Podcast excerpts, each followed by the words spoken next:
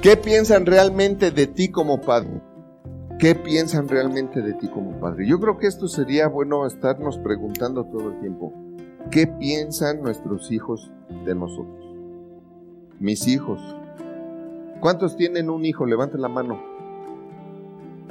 Pero imagínate, por ejemplo, tú seis hijos, da cañón ser papá de seis hijos, o sea, estar verdaderamente ocupado y preocupado por qué piensan de ti seis hijos.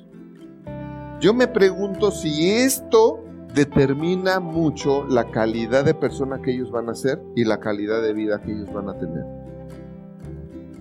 ¿A dónde los quiero llevar?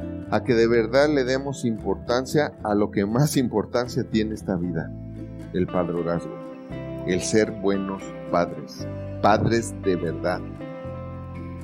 Pues ahora como andamos en busca del billete, ¿verdad? O de los amigos, y si el caso es peor, de la amiga, ¿verdad? Nos olvidamos de esto. Los papás solían tener la intención y el propósito de participar en el desarrollo de sus hijos e hijas, obviamente. Y estaban conscientes de la importancia de su presencia y acción. Estaban conscientes de la importancia de su presencia y acción. Honestamente, como papás, tú como papá, ¿Qué onda con esta intención? ¿Tienes la intención, propósito? ¿Estás participando en el desarrollo de tu hijo? ¿Cuántos de ustedes verdaderamente me podrían decir, yo conozco el alma de mi hijo? O si piensa esto, piensa lo otro. Luego vienen papás y me dicen, oye, mi hijo fuma, se droga, hace esto, hace el otro, hace aquello. Creo que eres el último que se dio cuenta, ¿verdad? Porque si hubieras estado atento, desde el principio, tú te hubieras dado cuenta.